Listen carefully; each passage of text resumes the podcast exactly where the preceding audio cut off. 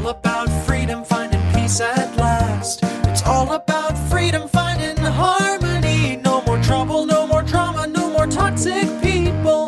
Ready to run, ready to fly to my destiny. It's all about freedom. Bonjour et bienvenue dans l'émission Détox Parents Toxiques pour une liberté non négociable. Je suis votre hôte Nadia Chirel, coach de destinée. Ma mission de vie Accompagner les femmes à se libérer de l'emprise des parents toxiques et à guérir de leur traumatisme d'enfance pour découvrir leur véritable identité et entrer dans leur destinée. Je suis ravie de vous accueillir dans l'épisode 56, les six types de relations toxiques mère-fils. Lorsqu'un garçon vient au monde, la mère est la première figure féminine avec qui le nouveau-né se connecte raison pour laquelle il est crucial de lui manifester dès les premières minutes un amour inconditionnel tout en adoptant une attitude saine à son égard pour son bon équilibre. Malheureusement, si vous écoutez ce podcast, vous savez qu'il y a autant de parents aptes à donner la vie que de parents foncièrement toxiques. Comme vous le savez jusqu'à présent, à travers les épisodes que j'ai pu faire, notamment sur les mères narcissiques, je me suis concentrée sur ma cible principale, à savoir les femmes, alors que dans des épisodes moins spécifiques, j'ai volontairement ciblé aussi bien les femmes que les hommes, car les problématiques que je soulevais euh, correspondaient indifféremment aux deux sexes. Dans cet épisode, j'ai voulu mettre le focus sur les hommes, car même si mon audience reste majoritairement féminine, je sais que quelques hommes m'écoutent et euh, qu'une relation malsaine entre le fils et la mère est un vrai sujet qu'on n'aborde pas tant que ça et qu'il impacte lui en premier, mais pas que. Sa conjointe peut en payer également les frais. Quels sont les six types de relations toxiques mère-fils? Quelles en sont les conséquences sur les fils? C'est ce que nous allons voir dès à présent. C'est parti.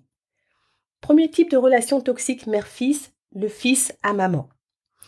Avoir une relation complice mère-fils, c'est beau. C'est super à vivre et agréable à observer de l'extérieur. Entre la mère et le fils, une relation privilégiée se tisse et au fil du temps, ça crée de très jolis souvenirs qui, avec les années, deviennent de plus en plus précieux à condition de ne pas tomber dans le trop. En effet, tout est une, tout est une question d'équilibre. Or, vous savez tout comme moi que l'équilibre et le parent toxique n'ont jamais fait bon ménage. Ainsi, lorsqu'une mère qui visiblement n'a pas voulu couper le cordon outrepasse les limites de son fils, fait tout pour lui, prend toutes les décisions pour lui et l'oblige à être à ses côtés 24 sur 24, cela lui laisse très peu de place pour s'épanouir en tant qu'individu et devenir indépendant par la suite. Dans ce contexte où la mère est omniprésente et travaille continuellement à étouffer sa personnalité afin de toujours mieux le contrôler, quel que soit son âge, le fils peut ressentir une certaine culpabilité s'il décide de prendre ses distances.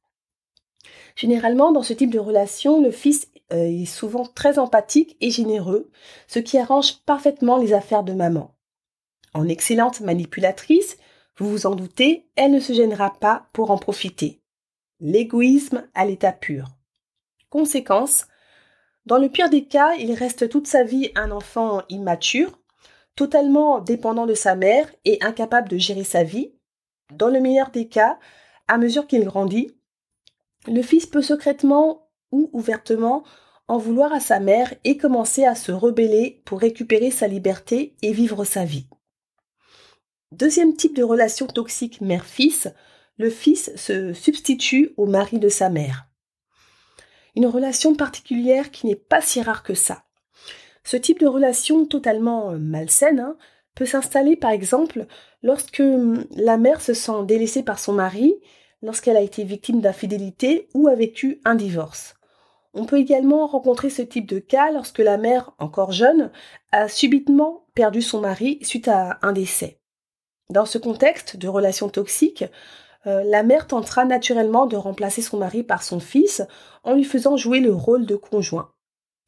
Conséquence, alors que la plupart des fils se sentiront naturellement mal à l'aise de répondre aux besoins de leur mère et pourront en vouloir au père de les avoir quittés ou de ne pas être plus présents dans leur vie quotidienne, d'autres fils enfileront passivement, des fois jusqu'au décès de leur mère, le rôle de mari de substitution, allant jusqu'à sacrifier leur propre vie amoureuse. Troisième type de relation toxique mère-fils, la mère absente. Vous le savez, cela peut créer de graves dommages lorsqu'une mère est physiquement et émotionnellement absente de la vie de son fils, surtout quand il est très jeune.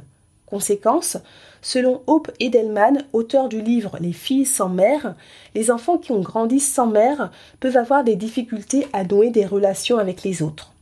Autre conséquence, les fils qui ont grandi sans leur mère s'en veulent souvent et nourrissent généralement à tort l'idée que le départ de leur mère est probablement dû au fait qu'ils ont fait quelque chose de mal. Ils peuvent également finir par en vouloir à leur mère de les avoir abandonnés. Quoi qu'il arrive, pour se protéger, le fils a besoin de légitimer le départ de sa mère en trouvant un coupable, soit lui, soit sa maman. En effet, trouver un coupable est quasi vital pour lui afin de pouvoir exprimer sa colère. Quatrième type de relation toxique mère-fils, la relation dominatrice. Dans ce type de relation, la mère est sans surprise très contrôlante et dominante, forçant son fils à se plier à toutes ses exigences sans qu'il ait son mot à dire ou le luxe de faire éclore son identité. Conséquence, en vieillissant, on ne s'étonnera pas qu'il ait du mal à s'imposer et à prendre toutes sortes de décisions, même les plus simples. Autre conséquence, ce type de relation peut soit l'amener à être exclusivement dépendant des autres, ou l'inciter à reproduire inconsciemment le comportement de sa mère en prenant le contrôle dans des situations où il se sent valorisé et entendu. Cinquième type de relation toxique mère-fils, la mère émotionnellement distante. Dans ce contexte, le fils a du mal à joindre sa mère quand il en a le plus besoin. Dans ce genre de relation, la mère peut être très imprévisible, avec en prime pas mal de sautes d'humeur, ce qui euh, complexifie un potentiel rapprochement entre elle et le fils qui, pour se préserver d'une énième blessure, gardera une distance de sécurité avec cette dernière. Vous l'avez compris, ce genre de mère a du mal à créer une relation d'amour avec son fils. C'est une relation quasi inexistante où euh, la moindre connexion, fugace soit-elle, relève du miracle. Les conséquences?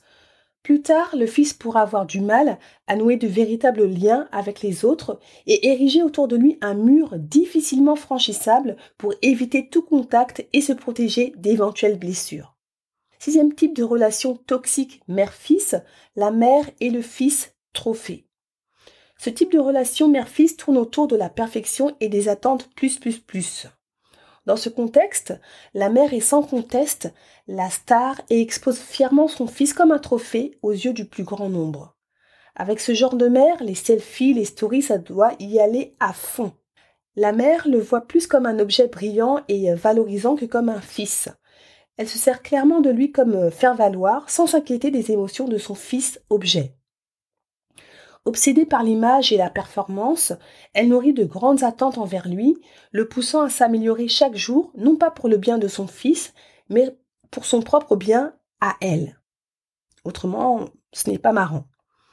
Naturellement, bien souvent, le fils souffre en silence, et bien qu'extrêmement doué, il s'infligera énormément de pression pour être toujours au top et ne jamais décevoir sa mère qu'il aime tant, malgré tout. Ce genre de relation n'est pas sans conséquence dans la construction de sa personnalité. Ça sera le genre de personne à vouloir plaire à tout prix à n'importe qui, quelqu'un d'ultra travailleur dans la performance et l'autocritique constante. Malgré une, une, éducation déviante, la bonne nouvelle, c'est que, comme je ne cesse de le répéter, avec un travail en profondeur sur ses traumatismes et blessures, il n'est pas trop tard. On peut toujours s'en sortir et reprendre le contrôle de nos vies. Notre passé ne nous définit pas et ne limite pas la femme et l'homme que l'on peut devenir. Sur ces bonnes paroles, cette émission touche à sa fin. J'espère que cette émission vous a apporté de la valeur et motivé pour reprendre le contrôle de votre vie. Avant que l'on se quitte, je vous partage un extrait du témoignage de Lilia, une auditrice. J'ai découvert votre podcast la semaine dernière et je souhaite vous remercier. Je suis admirative de votre courage. Oser parler de nos parents toxiques au grand jour. Aujourd'hui, cela me semble impossible en ce qui me concerne, mais cela changera. Les descriptions que vous partagez sont extrêmement percutantes et me font voyager dans mon passé. C'est puissant, ça me secoue, ça m'aide à avoir le fameux déclic dont vous parlez concernant l'aspect irréversible de leur comportement. Merci pour votre travail et votre courage. Vous êtes la première personne à mettre des mots clairs et sans détour sur ce que je vis.